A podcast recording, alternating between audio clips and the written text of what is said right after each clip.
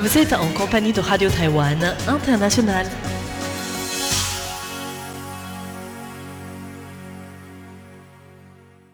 Bonjour chers auditeurs et auditrices de Radio Taïwan International, ici Clément Tricot pour vous présenter le programme de ce jour. Tout d'abord, vous retrouvez François-Xavier Boulet qui vous présente la revue de l'actualité. Ensuite, toujours en compagnie de François-Xavier Boulet et de moi-même, eh bien nous serons dans le courrier des auditeurs et nous vous rappellerons certains concours et répondrons aussi à vos questions, en plus de vous faire quelques annonces concernant la radio et un événement important qui a lieu demain. Et enfin, pour le programme complet, vous retrouvez Thérèse Pan en dernière partie avec son émission Compte à rebours. Le programme se terminera ainsi. Je vous laisse tout de suite avec François-Xavier Boulet, c'était Clément Tricot. Il vous présente la revue de l'actualité dont voici sans plus attendre les principaux titres.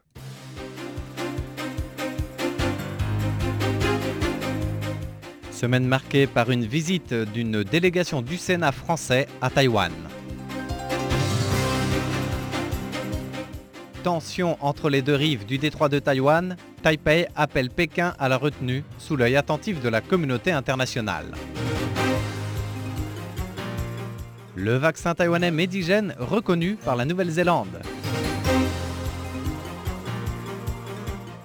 Augmentation du SMIC taïwanais annoncée pour le 1er janvier prochain. Mademoiselle, Madame, Monsieur, bonjour, bonsoir, c'est François-Xavier Boulet au micro pour vous présenter la revue de l'information de cette semaine.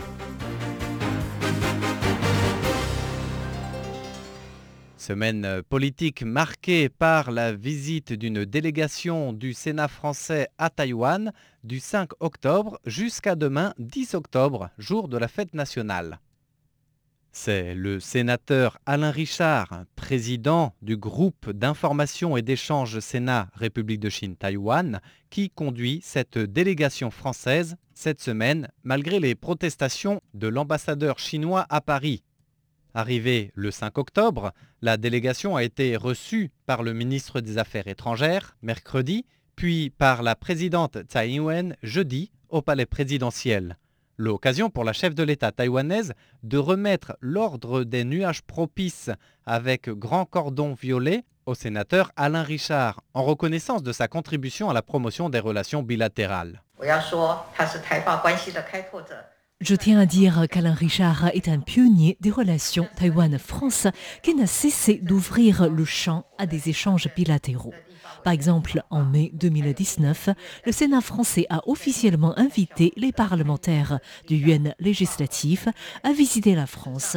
Et en mai de cette année, grâce aux efforts du sénateur Richard et des sénateurs du groupe d'amitié avec Taïwan ici présent, le Sénat français a adopté une résolution pour la première fois dans l'histoire pour soutenir la participation de Taïwan aux organisations internationales. Ce sont des étapes de l'approfondissement des relations entre Taïwan et la France.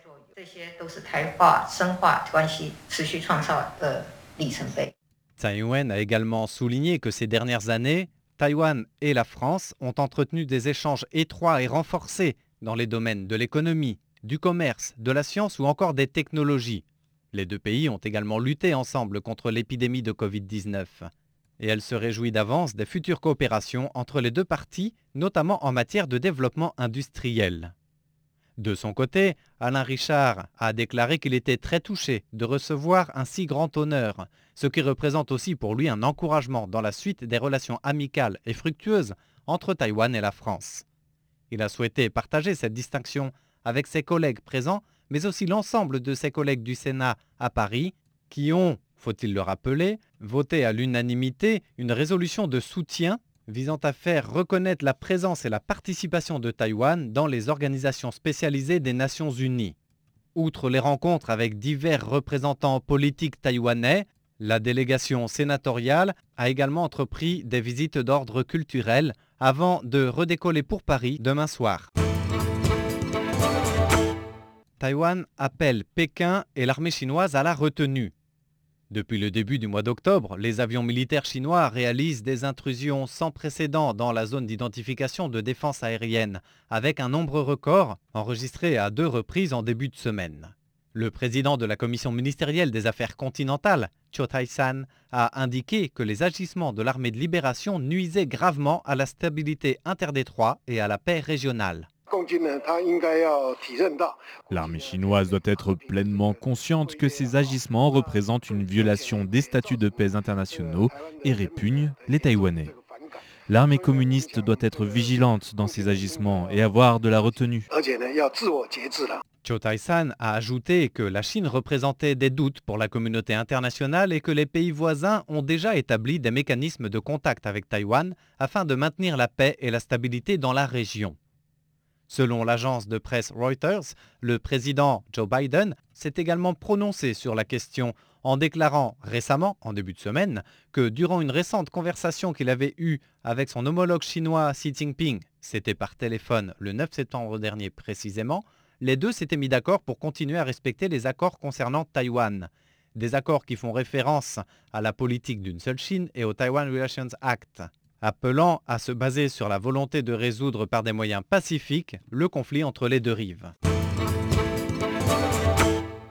Le vaccin taïwanais Medigen accepté par la Nouvelle-Zélande. Le gouvernement néo-zélandais a annoncé en milieu de semaine que les passagers étrangers de plus de 17 ans qui souhaitent entrer sur leur territoire doivent être entièrement vaccinés contre le Covid-19. Une annonce qui sera effective dès le 1er novembre prochain. La Nouvelle-Zélande a toutefois fourni une liste de 22 vaccins acceptés et donc reconnus par leur pays. Le vaccin taïwanais Medigen figure dans cette liste des 22 vaccins. À ce propos, le ministre de la Santé Chen Shih-chong a commenté cette reconnaissance par le fait qu'il s'agit d'un début, ajoutant qu'il fallait encore fournir de nombreux efforts pour que le vaccin développé par Taïwan soit encore mieux reconnu à l'échelle internationale. Covid-19 toujours, le niveau 2 de prévention épidémique étendu à deux nouvelles semaines, mais avec des nouveaux assouplissements. Le CECC a annoncé cette semaine que le niveau 2 de prévention épidémique serait prolongé de 14 jours, donc jusqu'au 18 octobre prochain.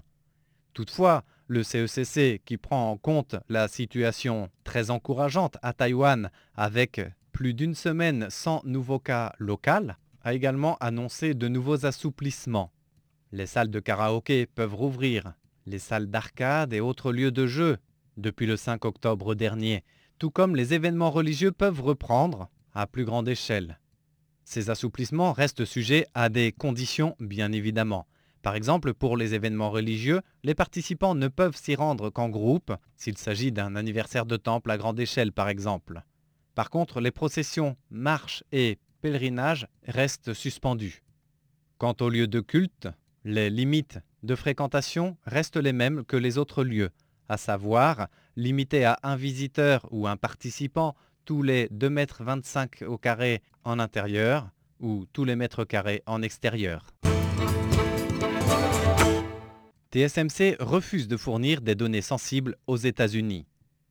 Dans le but de résoudre le problème de pénurie mondiale de semi-conducteurs avec les puces électroniques ou autres composants, le département au commerce américain a exigé fin septembre que les entreprises de la chaîne d'approvisionnement fournissent leurs données à travers une liste de questions. Même si certaines questions restent libres au niveau de la réponse, la secrétaire au commerce, Gina Raimondo, a averti les fabricants que, faute de réponse de leur part, la Maison-Blanche se réservait le droit d'avoir un recours au Defense Production Act ou d'autres outils législatifs pour forcer les fabricants à fournir leurs données. En réponse, la responsable juridique de TSMC, Sylvia Fang, a clairement dit que l'entreprise ne divulguerait en aucun cas les informations sensibles, notamment celles qui sont liées aux clients. Et la ministre de l'économie, Wang Meiroi, est allée dans le même sens en indiquant que lors d'une rencontre avec la représentante américaine à Taïwan, Sandra Oudkirk, elle avait clairement affiché les inquiétudes de Taïwan. Les réponses à cette liste de questions restent sur le mode du libre consentement. Les entreprises peuvent s'y conformer dans la mesure du possible. Pour les parties qu'elles jugent relevant de la confidentialité commerciale, elles peuvent ne pas répondre. Ce point est très clair.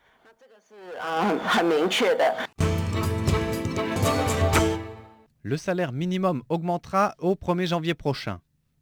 À l'issue d'une réunion de négociation sur le salaire minimum vendredi, le ministère du Travail a annoncé une hausse du salaire mensuel et une hausse du salaire horaire.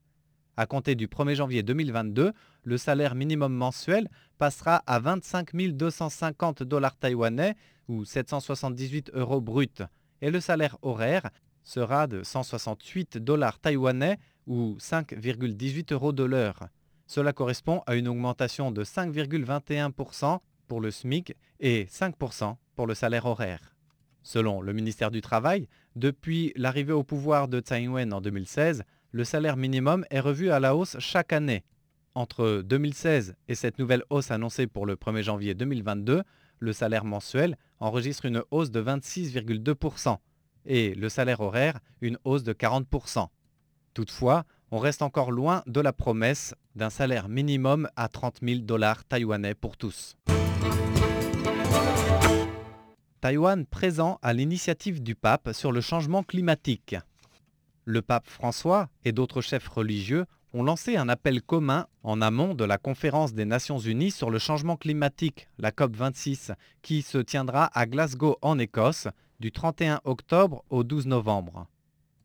Lors d'un discours intitulé La foi et la science vers la COP26, le pape François a invité les chefs religieux de multiples cultes et religions à signer une déclaration commune pour appeler les dirigeants du monde entier à prendre des engagements environnementaux.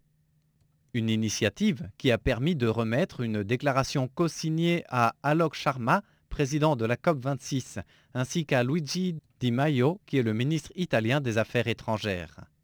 Du côté de Taïwan, le maître Xintao de la Société bouddhiste de la montagne Lingqiu a été invité à participer. N'ayant pu se rendre sur place, il a partagé une vidéo préenregistrée affichant son engagement pour cette initiative. Rejet de l'appel des agresseurs de Lamwiki et confirmation de leur peine. La Haute Cour de justice a rejeté mercredi l'appel des trois hommes qui avaient attaqué Lam Wing-ki, ce libraire hongkongais établi à Taipei. L'attaque avait eu lieu l'année dernière et les trois hommes doivent verser conjointement à la victime une compensation de 300 000 dollars taïwanais, environ 9 300 euros. Pour rappel, ils avaient attaqué le libraire avec de la peinture rouge alors qu'il prenait son petit déjeuner dans un café de l'arrondissement de Zhongshan à Taipei le 22 avril 2020 quelques jours précédant l'ouverture de sa nouvelle librairie dans la ville. La librairie de Lam Wing King à Hong Kong vendait des livres critiques à l'égard du gouvernement chinois et elle a été fermée en 2016 après que lui et plusieurs actionnaires du magasin ont été placés en détention par les autorités chinoises. Il a pu fuir à Taïwan en 2019 par crainte de répercussions. Et la haute cour a déclaré que l'un des trois agresseurs a utilisé un smartphone pour enregistrer toute l'attaque causant ainsi des souffrances psychologiques à la victime. Et la Haute Cour a indiqué maintenir la décision du tribunal de première instance. Notons que, en première instance, la partie civile réclamait un dédommagement de 3 millions de dollars taïwanais. Mais la justice a tenu compte de la situation des agresseurs, leur statut social, niveau d'éducation et leur statut économique, ainsi que celle de la victime. Et c'est ainsi une somme de 300 000 dollars et non pas 3 millions qui a été prononcée. Sur le plan pénal, les trois agresseurs de Lam Wing ont été condamnés à 6, 7 et 8 mois d'incarcération pour leur rôle dans cette attaque par la Haute Cour. L'affaire est actuellement aux mains de la Cour suprême.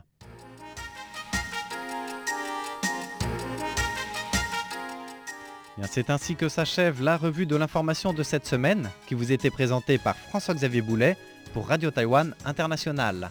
Je vous invite à suivre spécialement notre diffusion en direct de la cérémonie du double 10 Fête nationale à Taïwan demain à partir de 10h10 heure de Taipei. Merci de votre écoute et de votre fidélité. Bonne suite de programme en compagnie du service français de Radio Taïwan International.